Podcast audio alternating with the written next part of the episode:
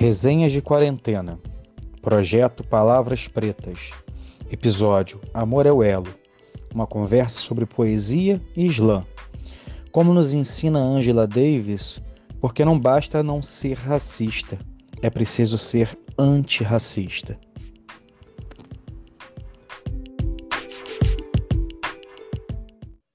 Olá, tudo bem com vocês? Eu sou o professor Wagner Trindade, do Colégio Pedro II. Olá, pessoal. Eu sou a professora Gilda Moreira, também do Colégio Pedro II, e faço parte da equipe de língua portuguesa juntamente com o professor Wagner. Perfeito. Nós estamos aqui para apresentar o podcast do projeto Palavras Pretas das resenhas de quarentena. O capítulo de hoje vai ser dedicado basicamente ao Islã e à poesia para esse bate-papo, né? Vocês, quem assistiu ao vídeo, pode observar, né, que nós falamos de poesia e de rap. E agora a gente vai aprofundar um pouco essa conversa, um bate-papo com duas pessoas muito especiais. A Fabiana, Fabiana Farias, que é professora da Escola de Letras da Unirio e professora de Língua Portuguesa da Prefeitura do Rio de Janeiro. Oi, pessoal. E então, estamos aqui também com Domingo, Emílio Domingos, cineasta, né, cientista social graduado pela FRJ, atualmente está lecionando na FGV, e autor aí de vários filmes conhecidos, dentre eles a LAPA, a Batalha do Passinho, e agora recentemente ele fez também Favela é Moda. Então nós estamos aqui com esse grande cineasta e vamos conversar um pouquinho com eles e com a Fabiana sobre o Islã e poesia, né? Isso aí, Gilda. E a gente então já queria começar esse bate-papo com eles, dando as minhas boas-vindas, desejando que, eles tenham uma excelente, um excelente papo conosco, que a gente está muito ansioso de ouvi-los, hein? Olá, Fabiana, como vai você? Oi, Wagner, tudo bom? Bom, primeiro queria agradecer o convite, agradecer essa oportunidade de participar do projeto de vocês, é uma honra muito grande. Agradecer a Gilda, a Fernanda e também um prazer conhecer o Emílio. Emílio, como vai?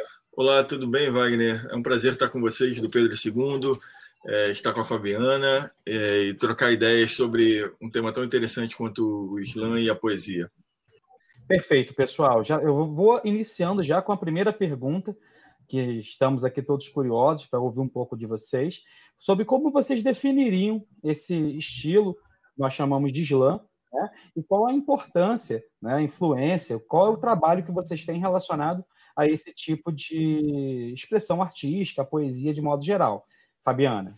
Bom, é, eu acho que definir o Islã, é, nesse contexto que nós estamos, é, é uma forma de falar da sua marca, né? Eu acho que o Islã é uma força, é uma força poética e uma força política no momento atual. Porque mais do que um formato de poesia, ele traz uma transformação para os seus participantes. Então, o Islã, até para quando eu conheci o Islã, foi uma transformação pessoal, porque eu segui uma pesquisa muito tradicional dentro da academia e quando eu conheci o Islã, é, eu percebi a, a força que a poesia pode ter além dos muros da academia, além daquele circuito muito restrito da poesia que a gente pode dizer tradicional. Então, o Islã é uma expressão poética que vai resgatar a oralidade, né? Ele trabalha com a potência da voz desses jovens e ele também tem uma maneira de reconectar esse jovem com sua ancestralidade, por exemplo, quando a gente fala de pessoas pretas que produzem Islã.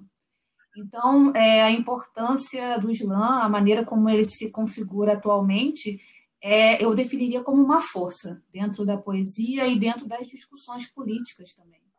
Perfeito, Fabiana. E Emílio, me conta aí um pouco como é, é, o Islã e essas manifestações artísticas de, de caráter mais urbano, né? Como, eles, como essas formas de arte ingressaram na sua vida, na sua carreira, né? E como elas hoje, de certa maneira, influenciam a tua própria produção cultural. É, eu sou de uma geração que foi muito impactada pelo rap, né? Pelo ritmo e poesia, por essa forma de é, contar histórias, né? É, em cima de bases musicais e falar da, e, e, ter a poesia como uma forma de, de expressão muito profunda, né? da realidade social e, e, e como crônica né, da, da, vida cotidiana. Então, eu acho que o Islã tem uma é, interface muito grande com o rap, né? só que sem a, é, essa é, base instrumental, musical, né? É a poesia na sua forma mais pura, né? É, e poesia associada com performance. Eu acho que se o rap né, tem uma popularidade enorme agora, é, eu acho que o, o é, tem um potencial enorme de e o rap já carrega consigo né, toda é, essa força poética. Eu acho que o Islã é, é uma força poética mais direta, né, mais impactante, no sentido de que é, é a poesia pura, sem é, necessidade de música ou instrumentos. Né? É, são os poetas falando nas praças, nas ruas, diretamente para um público interessado. Então, Emílio, seguindo esse link que você faz aí, uma colocação interessante sobre o rap, sobre a poesia, como você vê assim, o futuro da poesia? está associado a formas musicais de expressão ou conseguirá se manter dissociado disso? É, essa pergunta é muito interessante, né? Eu acho que a poesia nunca é, perdeu sua força, né? Ela sempre é, se manteve, o interesse na poesia eu acho que é uma coisa contínua, constante. Ela esteve muito associada nas últimas décadas, né? A questão musical, né? A poética para a juventude, assim, eu diria, do rock, do rap, o, enfim, a, a, geração beatnik, né, também acho que tem uma influência muito grande nisso, né, a geração dos anos 50, 60 dos beatniks. Acho que a poesia sempre vai se manter. É difícil fazer um exercício de futurologia em relação ao que vai ser poesia, mas eu acho que essa relação com a música, eu acho que vai se perpetuar, né? Eu acho que o rap, é, se antes ele era um, um gênero underground, ele está chegando é, no mainstream com muita força e, e é, eu percebo é, por parte da nova geração um interesse muito grande é, em poesia e em rap, né? Se você pensar que as batalhas de rima, né, de MCs estão espalhadas por quase todos os bairros do Rio de Janeiro e a música rap né, também se torna algo muito popular. E quando eu digo rap, também não estou falando só de hip hop, né? O próprio funk tem rap, é ritmo e poesia, são MCs, né? Mestres de cerimônia que estão cantando com ritmo e poesia. Então eu acho que a poesia vai se perpetuar. Eu, é difícil, para mim é difícil dissociar poesia, para minha geração, e acho que para a nova também, dissociar poesia de música. Acho que eles estão muito ligados. E acho que é isso que, de certa maneira, é, atrai é, muitos jovens, né? leva muitos jovens até a poesia. Perfeito, Emílio. E agora eu queria perguntar uma coisa para a Fabiana, né? aproveitando não só o fato que ela, é, além de pesquisadora, é também professora da Rede Municipal do Rio, é, e o que eu tenho percebido também nas, nas, minhas turmas do Colégio Pedro II é que a gente tem percebido cada vez menos é, o apreço da, dos mais jovens, dos alunos mais novos, em relação à poesia. Né? É, são capazes atualmente de lerem romances de, sei lá, 400, 500 páginas e, e, pouca paciência, muitas vezes, ou apreço por leitura de pequenos poemas ou de poemas é, é, um pouco mais reduzidos. E a gente percebe, então, com isso, essa, esse, essa falta de contato com a poesia. E aí a pergunta tem a ver com isso. Qual pode ser a contribuição, na sua opinião, na sua experiência de vida dentro de sala de aula, é, do Islã como essa expressão artística poética viva, urbana, potente, para a expansão do hábito de leitura de poesias é, é, nos dias de hoje? O interessante dessa pergunta é que assim, o Islã, de alguma forma, ele é a própria resposta, né? O Islã, quando ele surge com essa força, ele demonstra o próprio interesse da juventude pela poesia. Porque muitas vezes a forma como a poesia é apresentada aos jovens é muito distante da sua realidade e da sua própria identidade. Então, quando o Islã chega trazendo é, temas que aproximam da, se aproximam da realidade desses jovens, ele tem uma outra relação com a poesia. Isso a gente vê também é, no próprio rap e também nas letras de funk, né? Porque elas retratam realidades que os jovens se identificam, né? Então, é uma maneira da, da gente pensar essa aproximação do jovem com a poesia é pensar também o nosso próprio conceito de poesia, né? É, não trazendo o Islã como uma, como uma exceção, mas como uma parte muito importante da nossa produção literária no Brasil, da nossa cultura brasileira.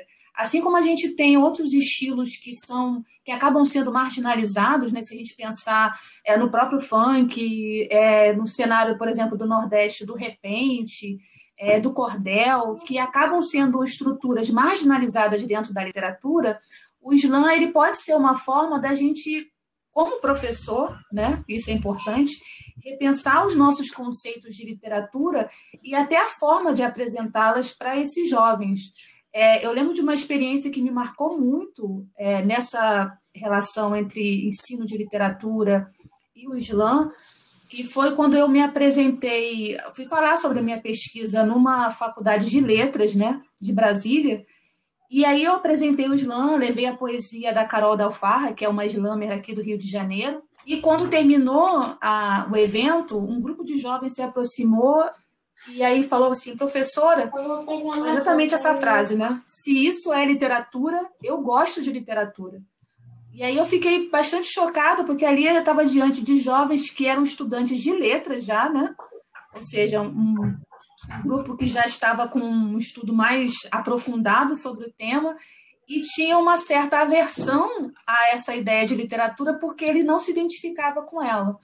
Então, eu acho que essa, essa ideia de aproximação e de incentivo, eu acho que é também da nossa postura como professor de apresentar também a literatura para esses jovens, uma literatura que inclua o jovem e não coloque marginalizado em relação aos temas que são apresentados.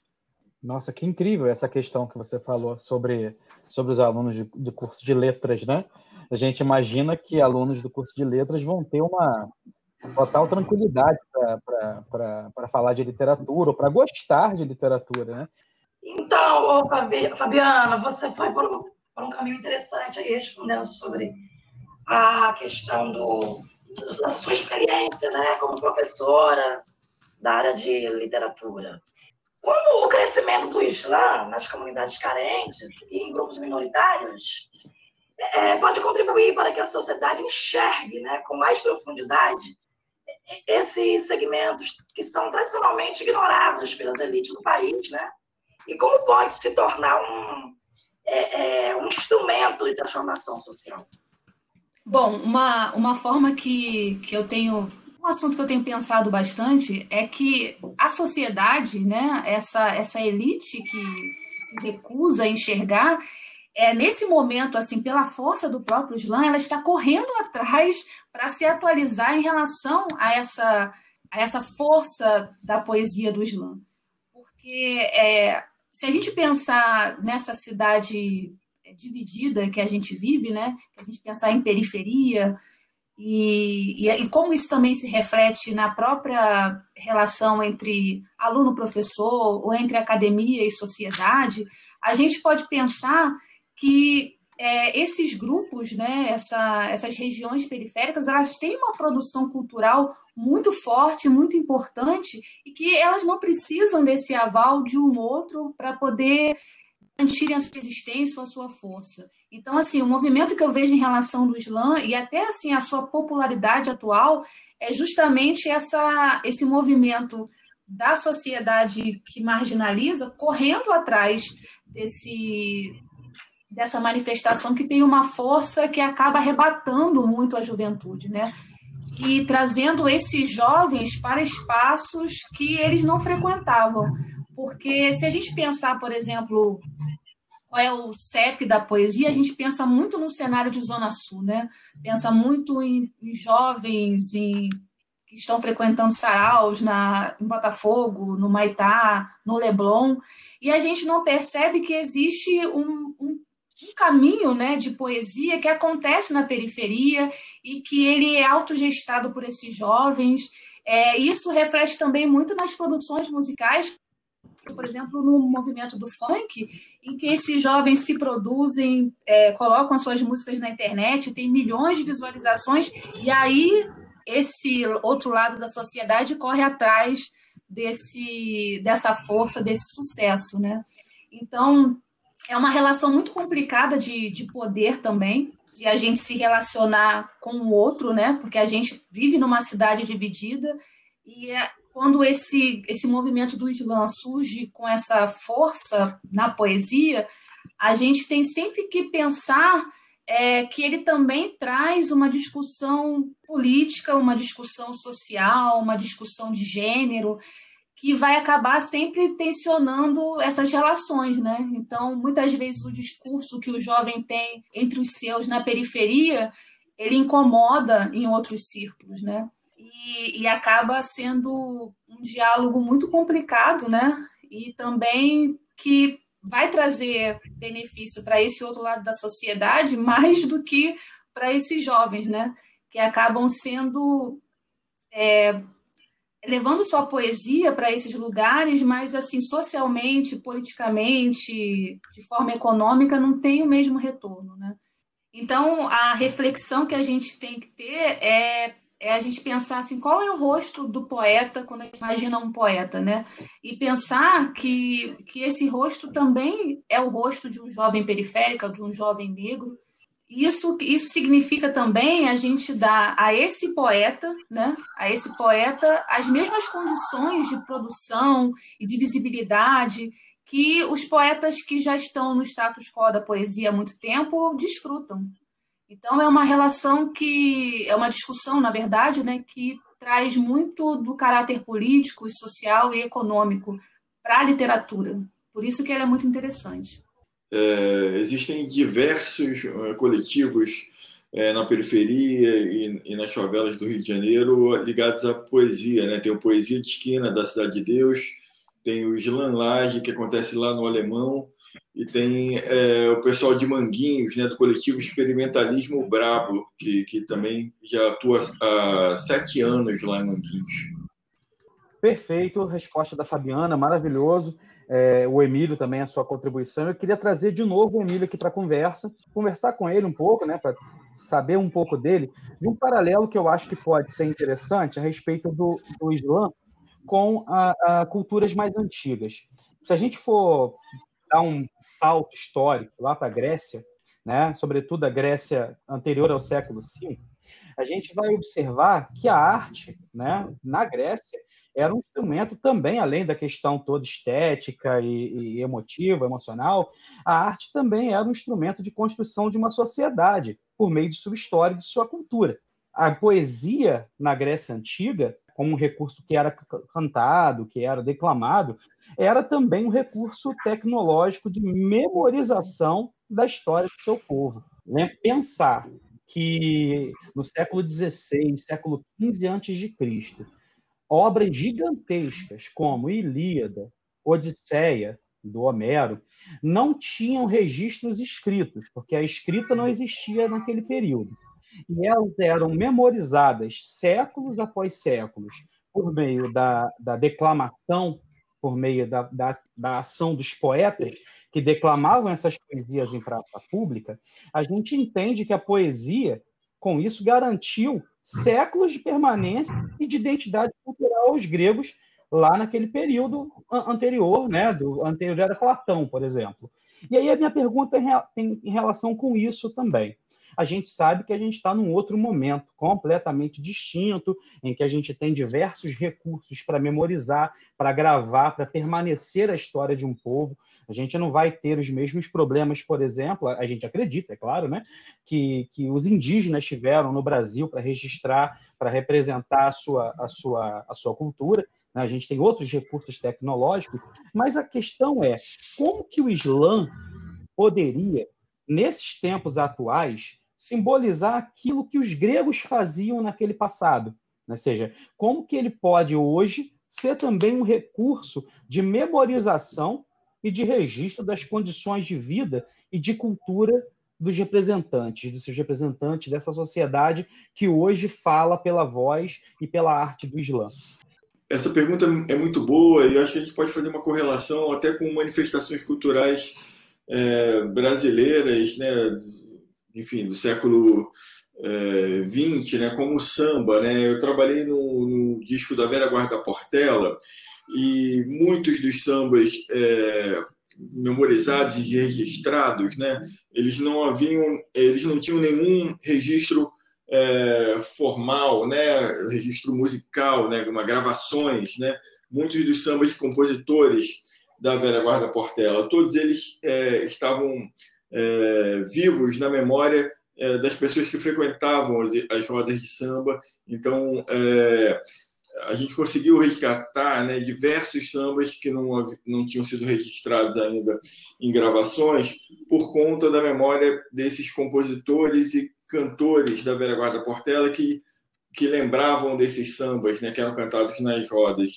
De certa maneira, esses sambas também definem um estilo de vida e um período, né, um período histórico né, da sociedade brasileira, né, da periferia do Rio de Janeiro. Né? Então, eu acho que o papel do Islã, é, de certa maneira, tem uma correlação com isso, que é o de ser uma espécie de crônica contemporânea é, da juventude é, de periferia, porque eu acho que o Islã tem muito essa relação com periferia ainda. Então, é, eu acho que também, para além disso, né, a gente não pode esquecer que vivemos uma época em que esses registros se tornaram algo mais é, acessível, né? Acho que o YouTube está aí, né? Muitos poetas do Islã é, a gente consegue ter acesso via YouTube, via internet, né? Muitas rodas de Islã são transmitidas via internet, estão nesses canais, nessas plataformas. Eu acho que a tecnologia serve como uma aliada, né? Para essa poesia, né? Está levando essa poesia para outros territórios, né? Está rompendo inúmeras barreiras e, ao mesmo tempo, está é, servindo como forma de registro de todo esse processo efervescente da cultura do Islã. Perfeito, Emílio. Então, Fabiana, é... mas eu gostaria que você falasse para a gente a respeito do seguinte: como que vocês assim vislumbram, né, como o Islã inserido assim no status quo das abordagens teóricas literárias? Como é que isso poderia se, se dar? Eu acho que essa é uma pergunta que tensiona bem o que é o Islã na literatura. Né? É muito importante esse questionamento, porque o Islã, como eu vejo, ele é um movimento, né? uma expressão poética que vem é, abalar esse status quo, sabe? Não se encaixar nele, mas fazer com que ele fique com as pernas bambas. Eu acho que é, que é esse movimento que ele faz porque ele vai questionar é, a nossa compreensão de arte, a nossa compreensão de literatura, e também fazer com que a gente pense a literatura como espaços de opressão também, né? como espaço de exclusão. Por isso que o Islã tem essa, essa potência e também esse dedo em riche para que o pesquisador na academia corra atrás para poder pensar essas manifestações literárias que acontecem fora do espaço acadêmico, né? Então, é, tem muito uma discussão né, do Islã entrando na academia, né, até para poder pensar uma renovação da poesia a partir é, de abraçar é, nos seus estudos essas manifestações. E aí eu aproveito também para falar, é, porque o Islã ele tem uma, uma estrutura organizada, né? A gente vê, é muito fácil hoje em dia, com, até como o Emílio falou, encontrar vídeos é, de poetas performando é, suas poesias né, dentro do, dos coletivos de Islã. Mas assim é interessante também para quem está ouvindo conhecer como que o Islã funciona, né? O Islã, a gente pode chamar de Islã de uma batalha de poesia, né? Ele tem esse caráter de competição o poeta, né, ele tem três minutos para se apresentar e trazer essa sua poesia. Então, ele pode muitas vezes decorar o poema ou ler o poema, tanto faz, mas como se trata de uma apresentação ao vivo para um público, é muito importante que aconteça aquela conexão, né? Então, a performance, é, se a gente pegar, por exemplo, um vídeo que eu gosto muito, que é um dos meus favoritos da Carol da Alfarra, é, de 2017, em que ela se apresenta no Largo do Machado, é, você vai ver a conexão dela com a plateia, né? Porque como se trata de uma competição, é importante que ela afete o público com a sua poesia, porque as notas após a apresentação elas são dadas em seguida, né? São escolhidas pessoas aleatórias na plateia e elas recebem uma placa. Isso é uma estrutura que tem uma das minas aqui no Rio de Janeiro, é fácil você ver isso na internet. E as pessoas, após a apresentação que foram escolhidas, elas levantam a placa dando a nota. E é a partir dessa nota que você tem o vencedor da edição daquele slam. E, eu acho isso muito é, interessante porque você dá à poesia é, um caráter dinâmico, né? um caráter vivo, e a gente que é muito distinto do que a gente vê da poesia no livro, por exemplo, né? Uma poesia que acontece na praça pública. Então tem um caráter muito dinâmico que eu acho que é a marca do slam, né? O slam é uma poesia que acontece na rua, né? E ela vem é, dessa, desse movimento é, natural, né? Que traz é, a juventude para a literatura. Poxa, Fabiana, que interessante, hein? Você está colocando isso aí, essa, essa ilustração do que é na prática o Islã. Eu participei uma vez na Cinelândia de um, como jurada, né?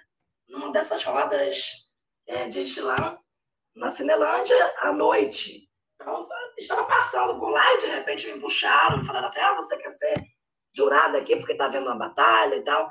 Aí acabei participando, é muito interessante. Olha, eu queria agradecer muitíssimo a sua participação.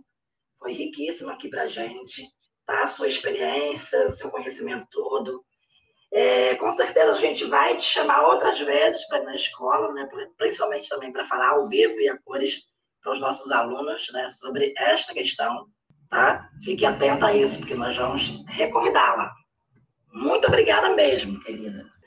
Muito obrigada, Wagner. Muito obrigada, Gilda. Também quero mandar meu abraço para Fernanda. Agradeço muito o convite e acho que foi uma oportunidade muito boa para a gente falar mais sobre o Islã. E, e aí eu deixo aqui como recado final da minha parte, né? Que quem está ouvindo vá nas redes sociais e sigam esses poetas, né? Eu acho que um, um caminho muito legal é ir no Islã das Minas. E lá você vai conhecer a Carol da Alfarra, a Geise Gênesis, a Rainha do Verso, é, Andrea Bach, que são poetas incríveis e vale a pena. Muito obrigada, gente. Queria agradecer a participação do, do, do Emílio aqui nessa conversa, agradecer essa experiência de, de, de discurso que foi o Emílio durante esse período, agradecer muito e convidar já a um próximo bate-papo, ele está conosco aí. Eu que agradeço, foi um, foi um grande prazer estar com vocês eu admiro muito o Pedro II, né? tanto pela é, tradição quanto pela capacidade de inovação e, de conexão com a juventude é, que faz parte da, do, do, do colégio. Obrigado. Emílio, e aproveitando aí, já lançando um convite, né? Para você, de repente, é, exibir o seu filme último lá para a gente, né? Coisa do, da, do que a gente está debatendo também, da juventude em cena né? porque o filme vai, o filme coloca em questão o empoderamento né, daqueles jovens negros né, da comunidade de Jacarezinho. Então, fica aí o convite para, de repente, você aparecer para exibir o filme conosco, né? Ah, fazer uma fala gente. Espero que o mais rápido possível, Gilda, vai ser um enorme prazer. É, inclusive os outros filmes disponham. Pode contar. Muito obrigada, muito obrigada mesmo. Eu que agradeço. Grande abraço a todos. Abraço, Tatiana, é, Fabiana, abraços. Valeu, Emílio, obrigadão. Wagner. Gratidão. Um abraço. E não para por aqui. A gente agora tem uma nova convidada, mais uma convidada, que a nossa amiga Gilda vai poder apresentar melhor para vocês. Então, pessoal, aqui é, finalizando aqui a, a, nossa conversa de hoje, nós vamos receber a Maria Duda, que é poetisa islâmica, autora de um livro lançado na Flip em 2019, chamado Navio Negreiro. Tá? A Duda é ex-aluna do Pedro II, do campus de Caxias, e atualmente ela está fazendo relações internacionais na UFRJ. Então, Duda, como é que está você? Tudo bem? Oi, Gilda, tudo bem? Tudo bem na medida do possível, né? Nesse cenário aí doido que a gente está vivendo. Mas está tudo bem, sim, comigo. Maravilha, Duda. Queria também te agradecer pela tua participação aqui conosco, tá? Uh, tenho certeza que a sua experiência como, como artista, ah, como ex-aluna do Colégio Pedro II, vai enriquecer muito o nosso, nosso bate-papo aqui. Eu queria que você falasse um pouquinho para a gente é, como que o Islã entrou na sua vida e que você falasse um pouco o que, que ele representa hoje na sua vida, como ele te transformou como artista e como, como pessoa mesmo. Ah, sim. Bom, eu, eu agradeço também, né, imensamente pelo convite. É, então, eu conheci o Islã, eu me formei no Pedro II, né, em 2016, foi meu último ano, e aí engatei na faculdade logo em 2017. E aí não conhecia o Islã até então, né? Não conhecia. Já tinha visto alguns vídeos, né, de algumas poesias sendo recitadas, mas eu nunca tinha ido presencialmente a um slam. E aí, no final do ano, assim, de 2017, lá para outubro, mais ou menos, uma colega minha da faculdade é, viu que ia acontecer um slam ali no Meyer, e aí me convidou e convidou uma, umas outras amigas para ir participar também. E aí nós fomos, e aí foi o primeiro slam que eu fui, que eu, que eu, não, eu não participei, né? É, mas assisti e fiquei encantada, né? Fiquei maravilhada e falei, meu Deus, Tô apaixonada pelas poesias, uma melhor do que a outra, uma mais forte que a outra. Quero vir no próximo, quero fazer também. Aí eu fui para casa, né? E fiquei uma semana, umas duas semanas lá, só escrevendo, escrevendo, escrevendo, para voltar em algum outro slam e tentar recitar, né? E aí nisso, né, um tempinho depois, eu voltei em um outro slam, dessa vez para participar, para né, recitar aqueles meus primeiros textos. E aí fui em um, e aí fui em outro, e aí quando eu vi, já tinha feito amizade, já tinha conhecido várias pessoas, e já era, né, frequente, assim, né, era minha rotina, ir pegar um final de semana, onde ia ter um slam, e aí eu ia me enfiar lá onde esse slam fosse. E aí, é, e aí assim, eu fui, fui, né, fui escrevendo mais e mais, eu fui recitando mais e mais. E, e aí, em 2018, é, teve um processo seletivo da FLUP, da Festa Literária das Periferias, né, que foi um circuito de formação sobre poesia preta, né, que eu participei. E aí, a partir daí, eu fui só escrevendo mais e mais, cada vez mais, né? Até chegar ao lançamento do meu livro e aos dias atuais. O slam, o que, que eu acho que o slam é? Assim, para mim, o slam foi onde eu me descobri como artista, né? Como escritora. Eu não costumava escrever muito antes do slam. E aí, quando eu conheci essa parte da oralidade, eu fiquei maravilhada. Eu gosto da oralidade mais do que eu gosto da escrita.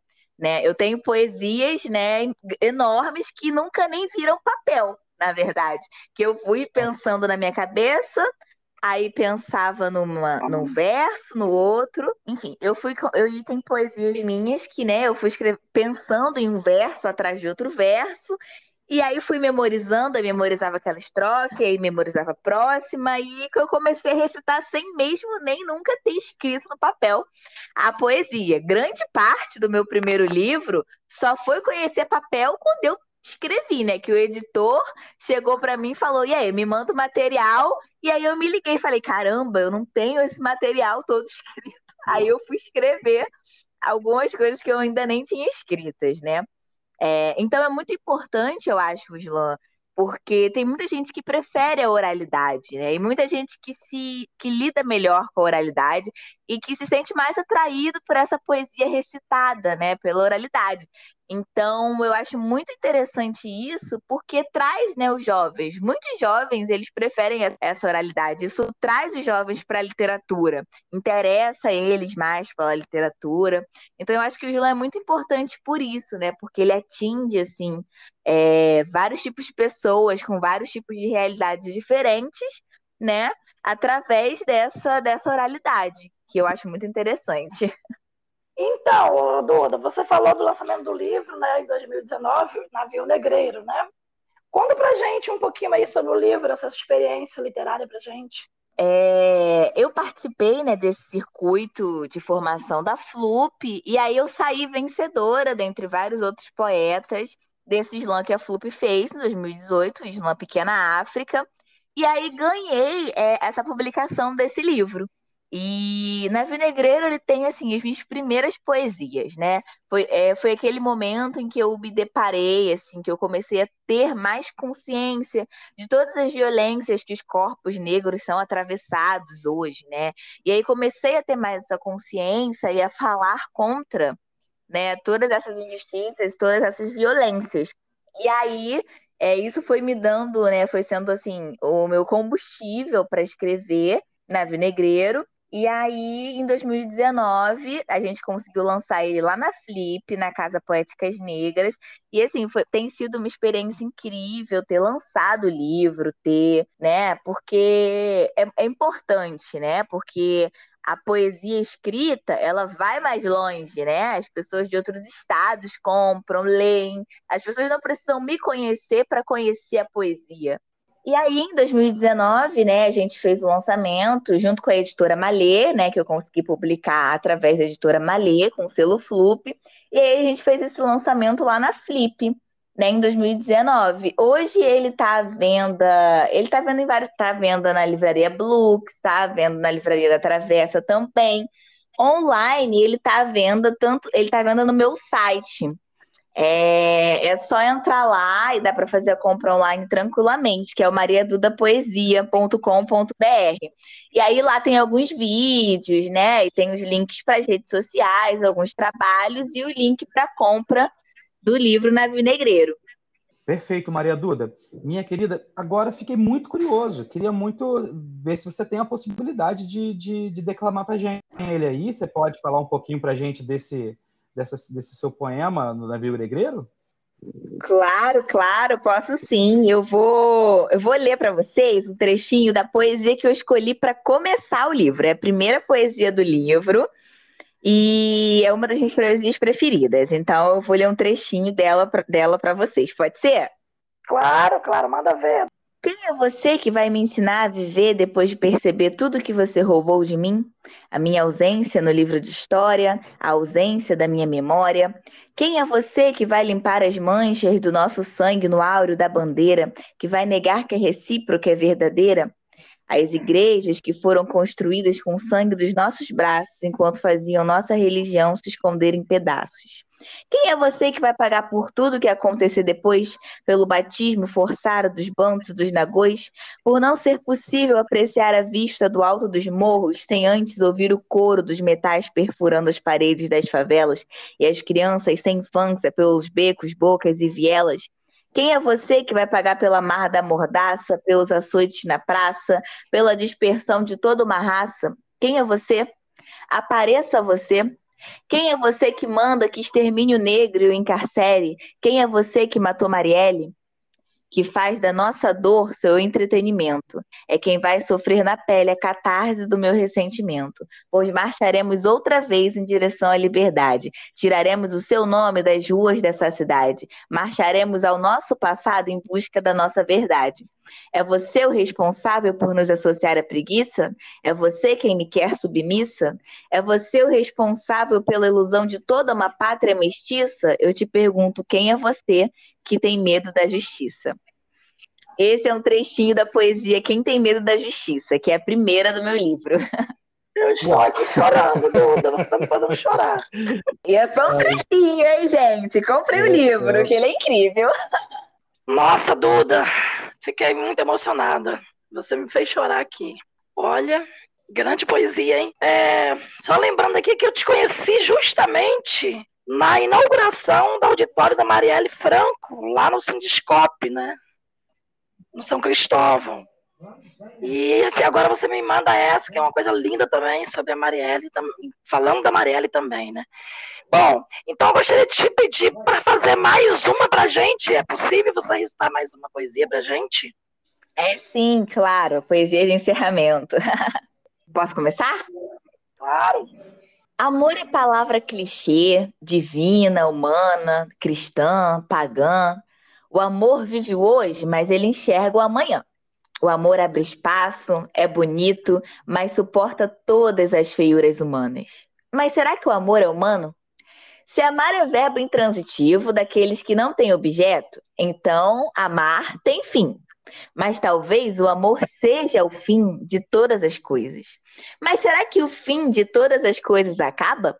O que, que surge ou deve surgir do fim de todas as coisas? O amor, às vezes, é morada dos medos, das alegrias, das esperanças.